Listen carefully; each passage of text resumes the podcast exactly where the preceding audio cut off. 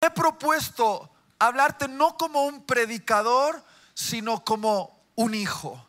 Un hijo hablando a otros hijos. Y me gustaría hablarte con el corazón descubierto. Y para eso he decidido traerte unas fotos de mis viejitos. ¿Quieres conocer a mis papás? Sí. Bueno, ahí está la primera foto, mis viejitos en los años locos, los años 80, casi parece una foto vintage, ¿verdad? No, pero es, eh, mi padre no era hipster, los hipsters llevan bigote ahora, ¿eh? pero eso era de la época de mis padres. Ahí todo los iba bien, la vida feliz, se enamoraron. Ponme la siguiente foto. Y estaban llenos de pasión, como puedes ver. Algunos dicen, no, no puedo ver a mis padres besándose. Mira, tus padres se han besado hasta de tornillo. Y algún día incluso hicieron el amor. Y algunos dicen, no me lo puedo creer, sí, y te tuvieron a ti, quizá luego se arrepintieron, no sé, pero tus padres eran pasionales antes de volverse aburridos, ¿no? Bueno, los problemas empezaron a llegar, mirarle la cara a mis padres, la siguiente foto, por favor. Ahí está, ya no está ese soy yo. Algunos dicen, ¿es un ser humano lo que tienen entre sus brazos? ¿Parece un ovni? No, no, soy yo. Sé que la cabeza es exageradamente grande, pero luego se compensó, ¿está bien? Ahora, yo fui el sueño de mis padres, tenían grandes expectativas conmigo. Pon la siguiente foto, por favor. Un niño modelo, míralo. Se merece uno, vamos. Mis padres pensaban que haría anuncios de televisión y esas cosas. Pero después llegó la adolescencia, me convertí en un chimpancé con los brazos así, lleno de granos y hablando. Y arruiné los sueños de mis padres. Pero bueno, todo iba bien, todo iba bien. Hasta que llegó ella. Ponme la foto, mi hermana. arruinarme el reinado en mi casa. ¿Tú sabes cuántos años me esforcé en convencerla de que era adoptada? Y finalmente empecé a dudar si el adoptado era yo. Ese es el poder de persuasión de mi hermana. Pero bueno, voy a dejaros la última foto, pónmela por favor. Es la foto de la cual quiero hablarte esta noche, la foto de mi adolescencia. Y ese que está ahí es mi papá. Y quiero contarte cómo decisiones que yo tomé en mi juventud respecto a la relación con mi padre me han traído hasta el día de hoy. ¿Está bien? Y para eso me gustaría compartirte una historia que está en la Biblia, la historia de un padre que tuvo un conflicto con sus hijos, un padre llamado Noé. Génesis 9, del 20 al 25 dice, después comenzó Noé a labrar la tierra y plantó una viña y bebió del vino y se embriagó y estaba descubierto en medio de su tienda. Y Cam, padre de Canaán, vio la desnudez de su padre y lo dijo a sus dos hermanos que estaban afuera.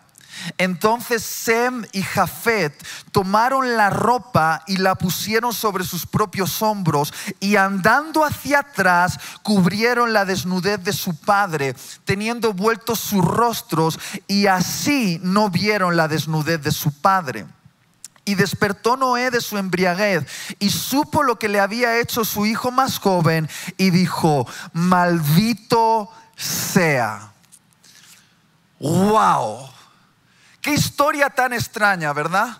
Yo creo que esta es una de las historias más extrañas de toda la Biblia. Este acontecimiento ocurrió justo después de uno de los juicios de Dios más severos que ha visto la historia de la humanidad. Dice la Biblia que el corazón del hombre se corrompió de tal manera que estaba lleno de todo tipo de maldad, violencia, engaño y lujuria, al punto de que se hizo insoportable para Dios. Y Dios decidió enviar un juicio divino, un diluvio universal para arrasar toda la vida sobre el planeta Tierra, la vida vegetal, animal y humana, excepto aquellos que serían preservados en un arca de salvación construida por el hombre de Dios, Noé.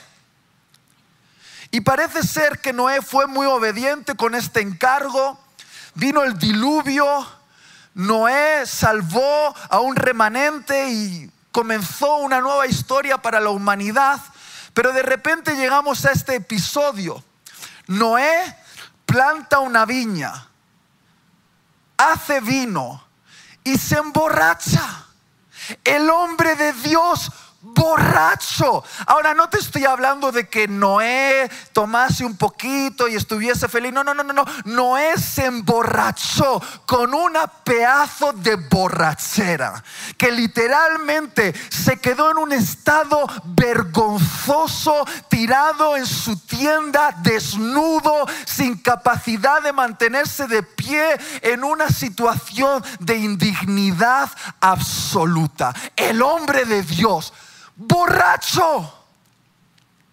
Ahora, es muy fácil juzgar a Noé, pero quiero que lo pienses bien. Noé quizá tuvo sus razones para hacer lo que hizo. La Biblia no es muy clara con este detalle, pero imagínate, Noé tuvo que ver cómo todas aquellas personas, personas malas, pero personas que él conocía, cuando la puerta del arca se cerró sobrenaturalmente por la mano de Dios y comenzó a llover, me imagino que muchos de ellos irían al arca y la golpearían, golpearían la puerta diciendo, Noé, Noé, ábrenos sin que Noé pudiese hacer nada. Y quizá esos gritos se quedaron grabados en la mente y el corazón de Noé. Y quizá, no sabemos, Noé bebió para olvidar. Por favor, no dejemos de pensar que Noé era un hombre con debilidades.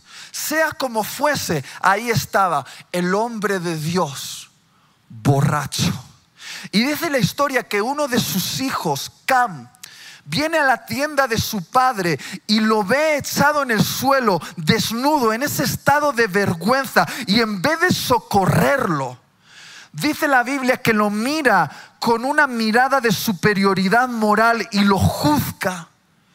Y no solo lo juzga, sino que lo abandona en medio de su vergüenza y se marcha afuera para contarle el chisme a sus hermanos. Ahora piensa bien, como en la humanidad solo existían sus hermanos, contárselo a sus hermanos era como contarle el chisme a toda la humanidad. Y sus hermanos hicieron algo muy diferente. Dice la Biblia que sus hermanos tomaron un manto y se lo pusieron sobre los hombros y caminando hacia atrás para no ver la desnudez de su padre, para no verle en ese estado de vergüenza, se acercaron a él y con mucho respeto le cubrieron con un manto.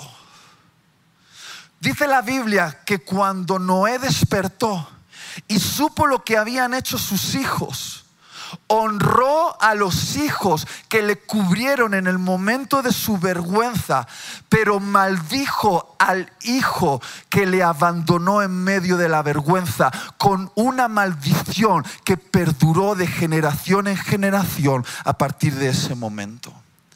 ¿Y qué es lo que quiero contaros con esta historia? Por favor, presta mucha atención. Es lo siguiente. Una generación que no sabe cubrir la desnudez de sus padres es una generación maldita que no prosperará. Lo voy a volver a decir. Una generación que no sabe cubrir la desnudez de sus padres es una generación maldita que no prosperará. Ahora, ¿de qué estoy hablando cuando hablo de cubrir la desnudez de tus padres? Cuando hablo de la desnudez de tus padres, estoy hablando de los errores de tus padres, estoy hablando de los fracasos de tus padres, estoy hablando de las debilidades de tus padres. ¿Cuántos hijos que están en la sala se han dado cuenta ya de que sus padres no son perfectos? Levanta la mano, por favor. Bienvenidos al mundo real. Tus padres no son perfectos, pero escúchame bien, Dios no bendecirá a una generación que no sabe cubrir las vergüenzas de sus padres.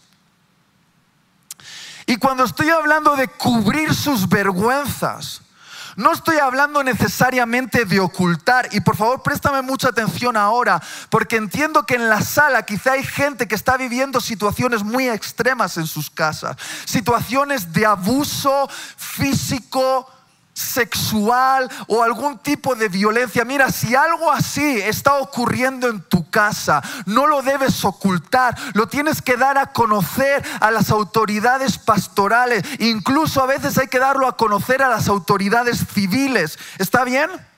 Pero en el caso medio de familias normales. ¿Qué quiero decir familias normales? Familias con padres imperfectos cuando hablo de cubrir su desnudez, estoy hablando de poner un manto de honor sobre las vergüenzas de tus papás. Estoy hablando de cubrirlos con un manto de dignidad a pesar de sus errores. ¿Alguien me está entendiendo aquí? Queridos jóvenes, el error de Noé no era una excusa para la deshonra de sus hijos. Es más, creo que el error de Noé era una prueba. Una prueba para el corazón de sus hijos, una prueba que iba a revelar la verdadera naturaleza del corazón de sus hijos, porque ¿sabéis dónde se revela, la verdadera naturaleza de, de nuestro corazón? ¿Sabéis dónde se ve quién realmente somos? No en la iglesia, no en el grupo de jóvenes, no en el grupo celular, sino en la casa de tus padres. Ahí es donde realmente se ve quién eres tú en realidad. Ahí es donde se revela tu corazón. Y escúchame bien, por favor. Pecado es pecado. Pero parece ser que hay pecados que tienen mayores consecuencias que otros pecados. Y es cierto, Noé se emborrachó. Pero en Hebreos capítulo 11 la Biblia dice que Noé es considerado un héroe de la fe. Sin embargo, Cam, el hijo que lo deshonró, quedó maldito con una maldición que le persiguió de generación en generación a todos sus descendientes. Por lo tanto, hoy estamos hablando de un asunto primario para tu propia vida. Yo sé que algunos se sienten incómodos con lo que estoy empezando a tratar ahora, pero es uno de los asuntos más importantes en el medio de un mundo que está en decadencia. Yo no sé cómo es en Colombia, pero en Europa las casas se están dividiendo, hijos se están levantando contra los padres, incluso con violencia, y el corazón de los padres y el corazón de los hijos se está distanciando cada vez más.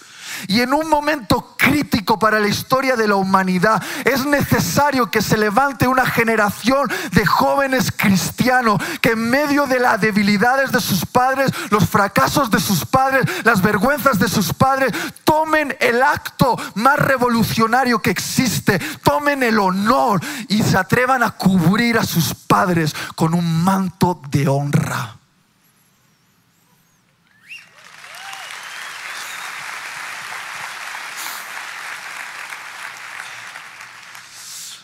Lo que te estoy contando hoy aquí no es algo que he leído en un libro, es algo que me ha tocado vivir a mí. Ya hace unos 14 años atrás, cuando yo tenía 18 años, antes de ir a la universidad, decidí dedicar un año de mi vida a Dios. Decidí consagrar un año de mi vida a Dios y me fui a la montaña con otros jóvenes a una escuela de entrenamiento y discipulado. Y en ese lugar Dios hizo cosas en mi vida tremendas. Aprendí a orar, a leer la Biblia. Dios me sanó de muchos complejos, me liberó de demonios y profetas profetizaron sobre mi vida y mi corazón se empezó a hinchar de sueños y visiones. Y al terminar ese año yo decía, wow, estoy listo, Dios, sé que me estabas esperando. Yo me quería comer el mundo y le dije, Dios, ¿qué quieres que haga por ti? He aquí tu siervo humilde. ¿Quieres que sea un predicador a las naciones? No, no, no, mejor todavía. ¿Qué te parece si voy al África y predico el Evangelio a la tribu Tumbuktu?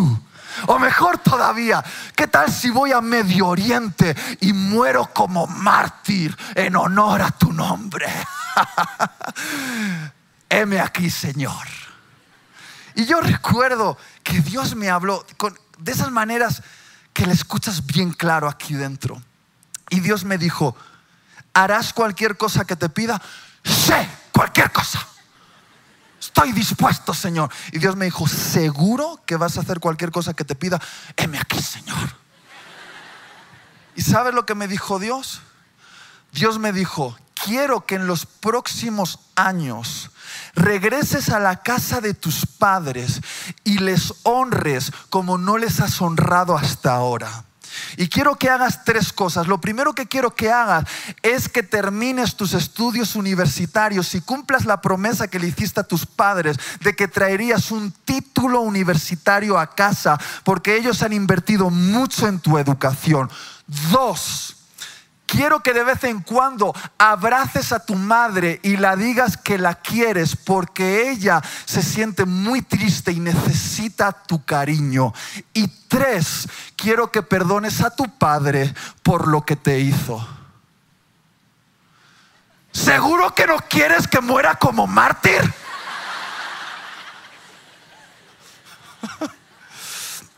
Y si me aguantas hasta el final del mensaje, te contaré lo que hice con esta indicación que Dios me dio acerca de mi Padre.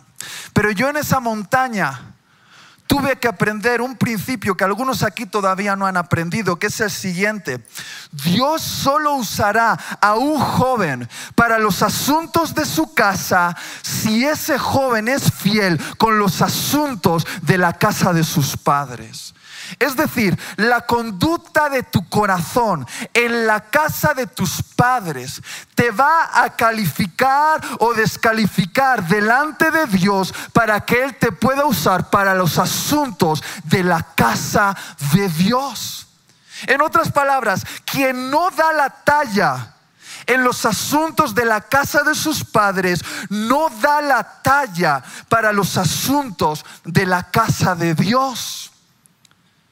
Queridos jóvenes, ¿no os dais cuenta de que Dios os está poniendo a prueba?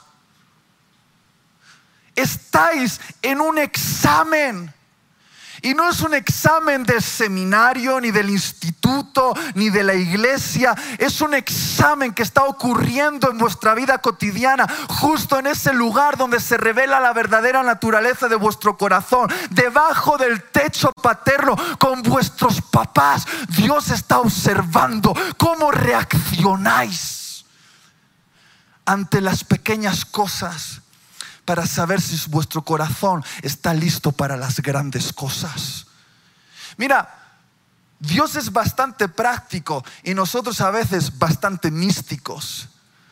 Decimos cosas como, Dios, ¿tú quieres usarme? Pues claro que Dios quiere usarte, lo que pasa que a veces no puede usarte. ¿Por qué? Porque Dios no es estúpido. Mira, te lo voy a poner así. Dios te está observando cómo reaccionas ante la orden de tu mamá que te dice ordena tu cuarto o limpia la losa o, arregla esta cosa, esta cosa en la casa. Está viendo si tú obedeces ante los mandamientos de tu madre para saber si en un futuro tú serás capaz de obedecer los mandamientos e instrucciones de Dios que muchas veces te van a incomodar.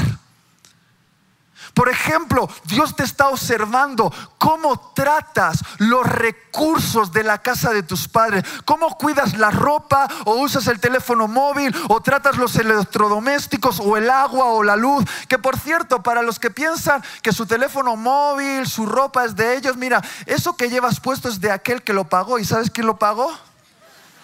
Tus papás.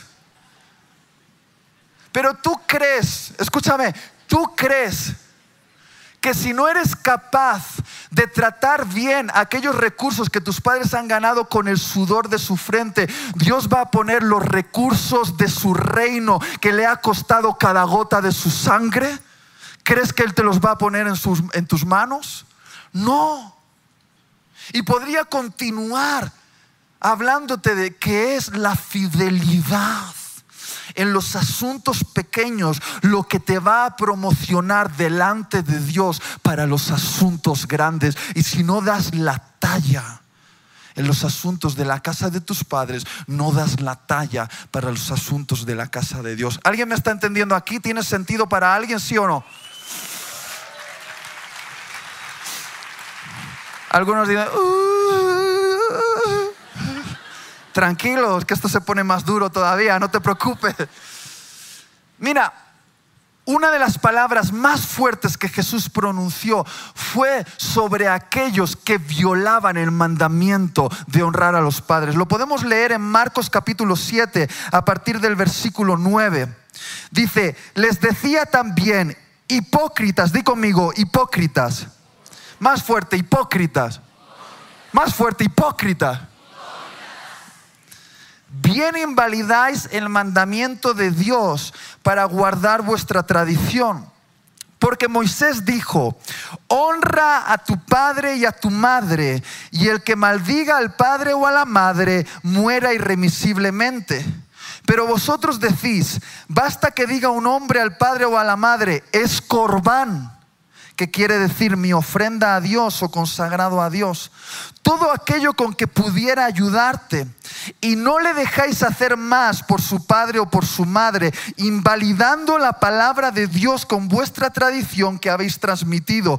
Y muchas cosas hacéis semejantes a estas. ¡Wow! Escúchame, me encanta Jesús. Porque él no tenía problema de relacionarse con publicanos, con enfermos, con prostitutas. De hecho, él se relacionaba tanto con ese tipo de personas que conocían a Jesús como el amigo de los pecadores. Pero había un tipo de personas que Jesús no soportaba, un tipo de personas que le creaban urticaria a Jesús. ¿Y sabes quiénes eran? Los religiosos hipócritas. Y una de las cosas que Jesús odiaba más de la religión hipócrita era un pacto de consagración que se llamaba corbán. Di conmigo, corbán. ¿Qué quiere ella decir el corbán? Realmente el corbán era un pacto de consagración hermoso donde un joven se podía acercar a Dios y hacer un pacto en el templo delante de la presencia de Dios y decir, Dios, todo lo que tengo, todo lo que soy, todo lo que hago lo consagro para ti. A partir de este momento no considero nada de mi pertenencia, sino que todo te pertenece a ti, es tuyo. ¿A cuántos le parece que eso es un pacto de consagración hermoso, sí o no? Sin embargo, muchos jóvenes usaban ese pacto de consagración como una excusa para deshonrar a sus padres. ¿Por qué?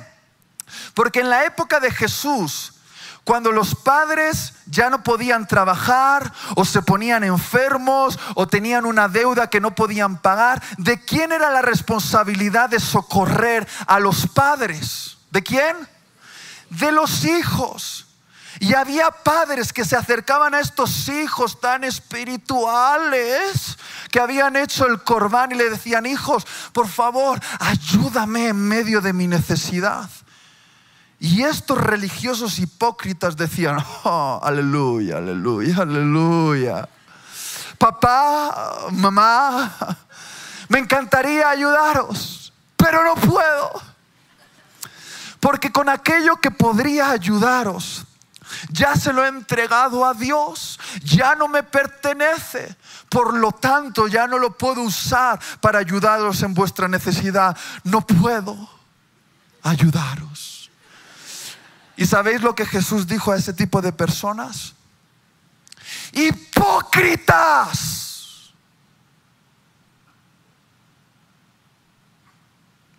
Hipócritas.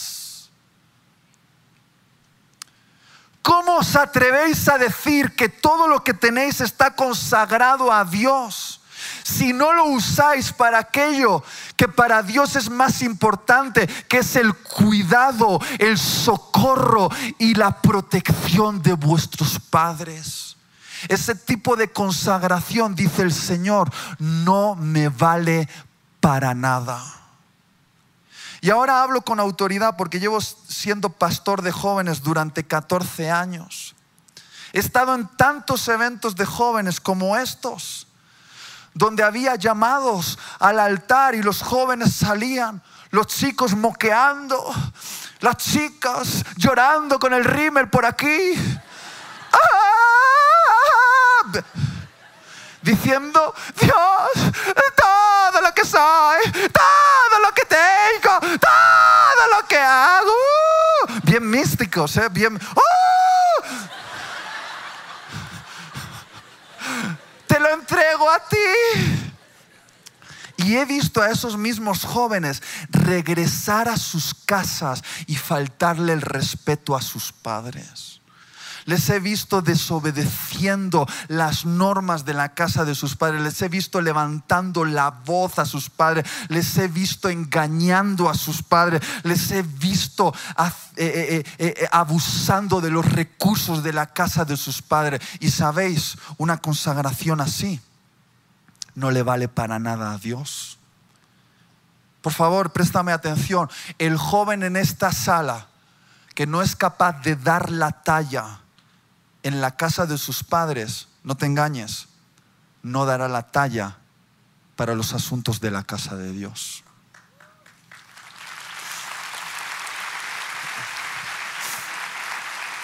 ¿Alguien puede ayudarme al piano, por favor? Veo que algunos estáis nerviosos, tranquilos, ahora me voy a poner dulce. Di conmigo, honrar. Efesios 6, 2 y 3 dice, honra a tu padre y a tu madre, que es el primer mandamiento con promesa, para que te vaya bien y seas de larga vida sobre la tierra. Queridos jóvenes, hoy estamos hablando de una de las llaves más poderosas que existen para liberar el llamado de Dios en tu vida. La honra a los padres.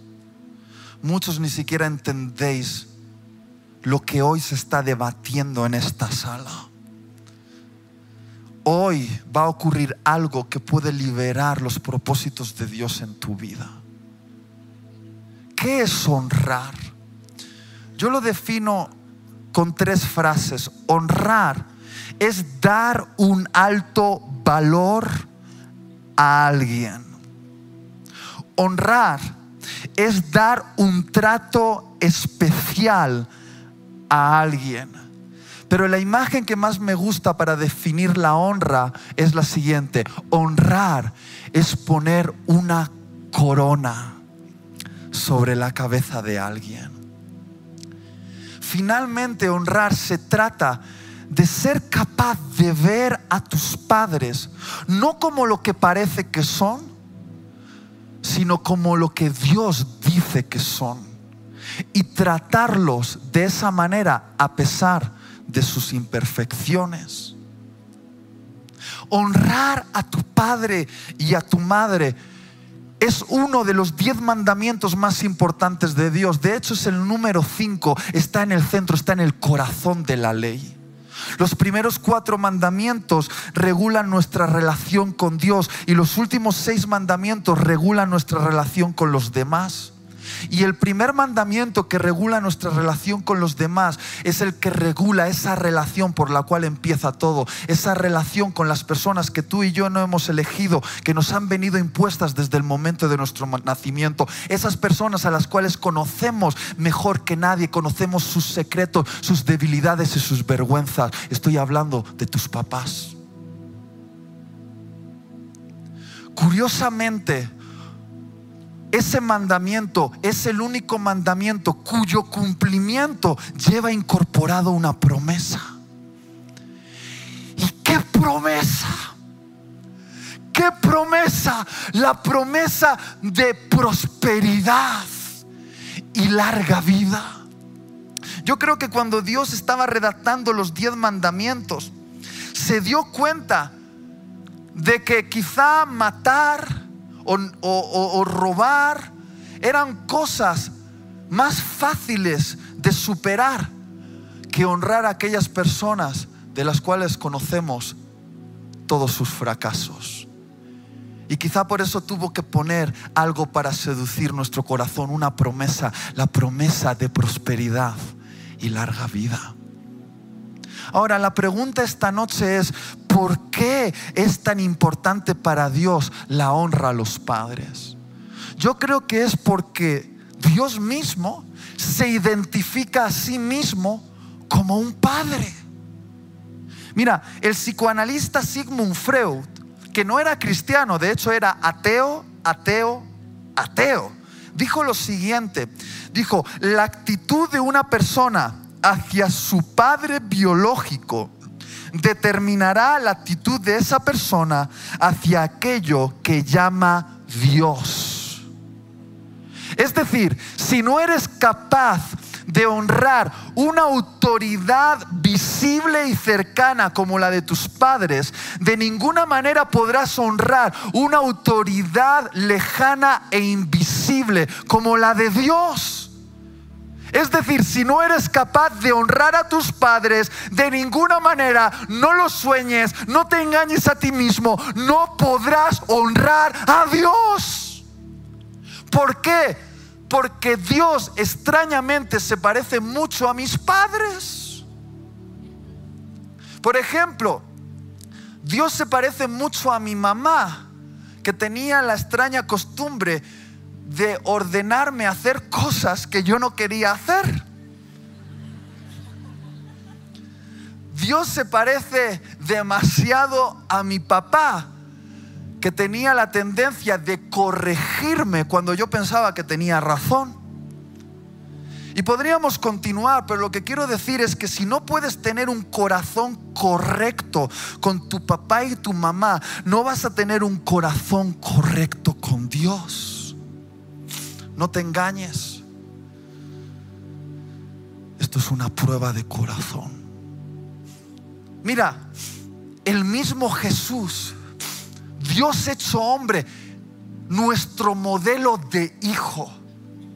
A pesar de ser quien era, no pudo pasar por alto esta prueba. El mismo Dios probó a Jesús, le probó la honra. ¿Cuánto sabemos acerca de la juventud de Jesús? Apenas unos versículos en Lucas capítulo 2, ¿verdad? ¿Y qué es lo que vemos en esa historia? Vemos una situación donde se estaba probando si Jesús iba a ser capaz de honrar a sus padres. Ahora, no me entiendas mal, Jesús era 100% Dios, pero también fue 100% hombre y por lo tanto como hombre tuvo que ir descubriendo quién era. Y, supongo que con 12 años él empezó a descubrir que era el Salvador, el Mesías, que, que había un llamado sobre él dado por Dios. Y dice la Biblia que con 12 años se escapó de sus padres. ¿Y dónde fue? Al templo a discutir de teología con los doctores de la ley. Ahora, ¿tú te puedes imaginar cómo se sentiría su madre María? ¿Tú has visto una madre que pierde un niño en un supermercado? Se vuelve loca. Yo me imagino a María diciendo, he perdido el Salvador del mundo, he perdido el Salvador del mundo, he perdido... Tres días estuvo Jesús perdido.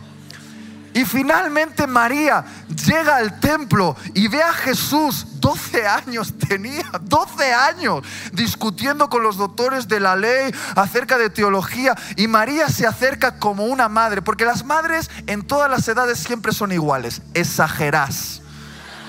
Y yo me imagino a María diciendo, ¡ay, hijo mío, me estás matando! José, agárrame, que me da algo. Me imagino así, era una madre. Y María le pregunta, Jesús, ¿por qué nos has hecho esto? Y Jesús la mira y le dice, ¿por qué me buscabais? Ahora, si María hubiese sido española, ahí se termina la historia, porque la madre española pega primero, pregunta después. Pero bromas aparte, ¿sabéis lo que hace a Jesús el modelo de hijo que yo quiero ser? Fue la decisión que tomó. Dios hecho hombre. Y yo me imagino una conversación entre Jesús y su Padre Celestial y Jesús diciéndole, Padre, hay tanto trabajo en el templo y el Padre le decía, Jesús, tienes 12 años. No, pero hay tanto trabajo en el templo, tantas cosas por hacer. Jesús, no es el momento. Tienes que vivir tu etapa, regresar a la casa de tus padres, a la carpintería y comportarte como el primogénito de tu hogar. ¿Y sabéis lo que dice la Biblia que hizo Jesús? Dios hecho hombre. Dice que Jesús, Lucas capítulo 2, se sujetó a José y María, dos mortales, Dios sujetándose a la figura de autoridad. ¿Lo puedes imaginar? ¿Y cuál fue la recompensa? Que Jesús fue creciendo en gracia delante de Dios y de los hombres. Queridos, Jesús llevó la honra a sus padres incluso hasta la cruz. En ese momento cuando Jesús estaba en esa cruz clavado, abierto, sangrando, torturado, cargando con todo el peso del pecado de la humanidad. En el momento de mayor agonía, dice la Biblia que Jesús miró abajo de la cruz y ¿sabes quién estaba ahí? ¿Quién va a estar?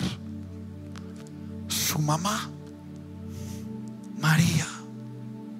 Y en ese momento Jesús, a pesar de todo el sufrimiento, a pesar de estar resolviendo el conflicto del pecado de la humanidad, aún tuvo tiempo para dedicar unas palabras a su madre sufriente.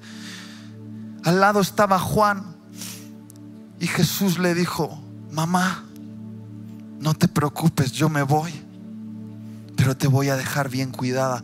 Juan, cuídame bien a mi viejita. Y muchos no entienden lo que estaba ocurriendo en ese momento. Pero ¿sabes lo que Jesús estaba haciendo? Arreglándole la jubilación a su mamá. Porque era responsabilidad del primogénito llevarse a la madre viuda a vivir a su casa y socorrerla en los años cuando ella era anciana. Y sabiendo Jesús que se marchaba, ¿sabes lo que hizo con su mamá? Proveerle de un cuidado en los próximos años. Sí, arreglando el problema del pecado, pero aún teniendo un corazón sensible para tener misericordia de su mamá. ¿Y tú qué? Tú puedes decir, no, no, Itiel, tú no conoces a mis padres. Tú no sabes cómo son no conoces sus errores. ¿Qué quieres? ¿Que hagamos una competencia de a ver quién tiene los peores padres? Pero tú puedes decir, no, no, es que mis padres son cristianos, pero, ah, bien hipócritas cuando van a la casa. si tú supieras cómo discuten, si tú supieras lo que hace mi papá o lo que hace mi mamá, yo les conozco, los he visto, tú no has visto mis papás, ah, se llaman cristianos y los estás mirando. Estás viendo la desnudez de tus padres. Pero déjame decirte una cosa, la Biblia dice, honra a tu padre y a tu madre si son dignos de ello. No, dice, honra a tu padre y a tu madre y punto. Y es el momento cuando vemos las debilidades de nuestros padres, cuando vemos sus fracasos, cuando vemos sus vergüenzas, es cuando se va a determinar qué tipo de corazón tenemos si tenemos el corazón de Jesús que llevó la honra a sus padres hasta la cruz, o tenemos el corazón de Cam, que es un corazón que mira con una mirada de superioridad moral a los padres, los juzga y los abandona en su vergüenza. Y hoy se está determinando qué tipo de corazón tienes. O qué tipo de corazón quieres tener a partir de ahora. Sabéis, muchos aquí estáis haciendo algo horrible. Estáis mirando a vuestros padres en medio de su desnudez y en vez de socorrerlos y cubrirlos con un manto de honra, los estáis juzgando y peor aún, los estáis castigando. Y tú dices, no, ¿qué dices, Itiel? Estás loco. Yo, yo, yo no castigo a mis padres. Bueno, hay formas de castigar a tus papás bien sutiles, pero bien dolorosas. Y yo sé que tú sabes de lo que te estoy hablando. Algunos aquí están castigando a sus padres con el silencio. Han dejado de hablar a sus padres porque sus padres no han cumplido sus expectativas, porque han fracasado o porque ellos esperaban algo de sus padres que no han recibido y dicen, ah, sí, pues ahora yo no te hablo, o solo lo suficiente para sobrevivir. Sí, no, comida. Y ya. Y estáis ignorando a vuestros padres, pasando por vuestra casa como si fuese un hotel, encerrándose en vuestra habitación sin hablar con vuestros padres. Otros estáis castigando a vuestros padres, limitando el afecto físico hacia ellos. Lo digo con todo cariño, pero ¿qué os pasa a los adolescentes? Sois un poco estúpidos a veces, ¿eh? Lo digo con cariño, pero bien estúpidos, ¿eh?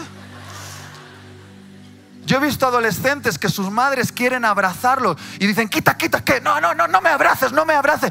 ¿No quieres un abrazo de tu madre? ¿Te da asco? un abrazo de tu madre. Tú sabes que tu madre durante nueve meses te llevó dentro de sus entrañas y perdió su figura. Incluso llegó a enfermarse, a perder la salud para darte vida a ti y te da asco un abrazo de tu madre? Cuando ella solo quiere sentirte cerca, ya sé que es imperfecta, ya sé que ha fracasado, que no te ha amado siempre como tú esperabas que te amase, pero tú crees que es justo lo que haces. O algunos estáis haciendo planes diciendo, ah, ahora me lo prohíbes todo, pero ya verás cuando sea mayor de edad. Entonces te sacaré de mi vida, no te volveré a hablar, te, te, te aislaré totalmente de mis planes. ¿Alguien sabe de lo que estoy hablando? Así era yo. Me quedan cinco minutos. Te prometí que te iba a contar la historia de mi papá, ¿verdad? ¿Puedes ponerme la foto de mi papá? ¿Quién era mi papá? Mi papá era un padre normal, un típico padre español. ¿Sabes cómo era mi papá? Mi papá cristiano, muy trabajador, se levantaba muy temprano en la mañana y llegaba muy tarde en la noche, todo el día trabajando, para que a la familia no le faltase que comer y que vestir. Pero mi padre sufría lo que yo llamo el síndrome del padre español. ¿Y sabéis cuál es ese síndrome? Que mi padre tenía una incapacidad para expresar afecto físico y verbal a sus hijos. Es decir, mi padre no sabía dar un abrazo. Mi padre no sabía decir te quiero. Mi padre no sabía poner la mano en el hombro y decir estoy orgulloso de ti. Y en ese momento, en la adolescencia, cuando yo estaba luchando con muchos temores, yo estaba esperando que mi padre me diese algo y él no me lo daba y entonces mis expectativas fueron arruinadas y, yo empecé a sentir eh, como, como rencor hacia mi padre por no darme lo que yo creía que me tenía que dar. Ahora, claro, yo ahora lo veo y veo que el padre de mi padre, es que la caricia más bonita que dio a mi papá fue pegarle con un palo. Así eran los padres españoles en aquella época. Y mi padre no sabía expresar cariño. Además, mi padre era un hombre muy rudo y discutía mucho con mi madre. Yo los oía por la noche, ellos pensaban que yo no les escuchaba. Y discutían y hablaban de divorciarse. Y luego les veía ir a la iglesia y levantar las manos. Y yo les decía, qué hipócritas sois. Y empecé a sentir cómo una ofensa iba creciendo en mi corazón hacia mi padre. ¿Y sabes lo que hice? Le empecé a castigar. Le dije, ya no te voy a hablar. No se lo dije, pero lo pensé. Y pasaba por casa y le ignoraba. Me metía en la habitación, le miraba y, no le decía nada, nunca le daba un abrazo y hacía planes para sacarlo de mi vida. Así era yo, cristiano, con ganas de servir a Dios y me fui con 18 años a la montaña y ahí recibí la visión y estaba listo para servir a Dios y le dije, Dios, aquí estoy, quiero ser útil para los asuntos de tu casa y Dios me dice, no me eres útil. No, hasta que no arregles ese asunto en la casa de tus padres, tienes que volver y perdonar a tu papá. ¿Y sabes lo que le dije a Dios? No. Es Él quien tiene que pedirme perdón a mí. Él ha fracasado como padre. Es Él quien tiene que pedirme perdón. Y Dios me dijo, yo quiero que mis siervos lleven la iniciativa como yo la llevé en la cruz. Quiero que vayas y seas el que, el que solucione este problema. Y le dije, Dios, no lo siento, no siento perdonar a mi padre, no lo siento. Y Dios me dijo, el perdón no es algo que se siente. El perdón es algo que se decide. Ahora, ¿crees que esto es algo romántico lo que te estoy contando? De ninguna manera. Fue una de mis luchas más violentas con Dios. Pero Dios me venció y tomé una decisión. Volví a la casa de mis padres. Fui a la habitación, mi papá estaba en la cama, abrí la puerta y me eché encima de la cama, no para exigirle nada a mi padre, sino para pedirle perdón perdón por todos los años que le había castigado y le empecé a abrazar y le dije, papá, perdóname, papá, perdóname. Y mi padre se despertó y me intentó abrazar y dijo, a ver cómo agarro esto. No sabía, no sabía abrazar. Y yo le dije, papá, perdóname por todo esto que ha pasado. Y mi padre empezó a llorar y me dijo, no, hijo, perdóname tú a mí. Y dije, no, papá, perdóname tú a mí. Él, no, perdóname tú a mí, perdóname tú a mí. No vamos a discutir por esto, papá. Y hice una cosa, una cosa que lo cambió todo. Me puse de rodillas delante de mi padre y le dije, Padre, bendíceme. ¿Qué qué? Que me bendigas. ¿Cómo? Trae la mano, anda. Y mi padre no es un profeta, pero en ese momento empezó a orar por mí y palabras del cielo, del corazón de Dios a través de la boca de, mi Padre. Y yo pude oír que Dios me decía, por cuanto has honrado a tu Padre esta noche, voy a liberar el llamado en tu vida para hablar a una generación. Y esa noche, en esa habitación donde yo tomé una decisión, la decisión de honrar a mi Padre. Soy lo que soy y hoy estoy aquí para hablarte a ti.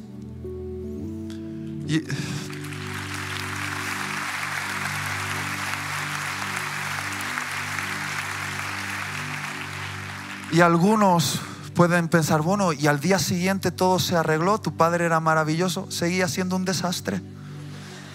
Pero ¿sabes lo que cambió? Mi manera de verlo. Ahora podía verlo con unos ojos de gracia. Lo podía ver como Dios lo veía. Y por primera vez vi lo hermoso que es mi Padre.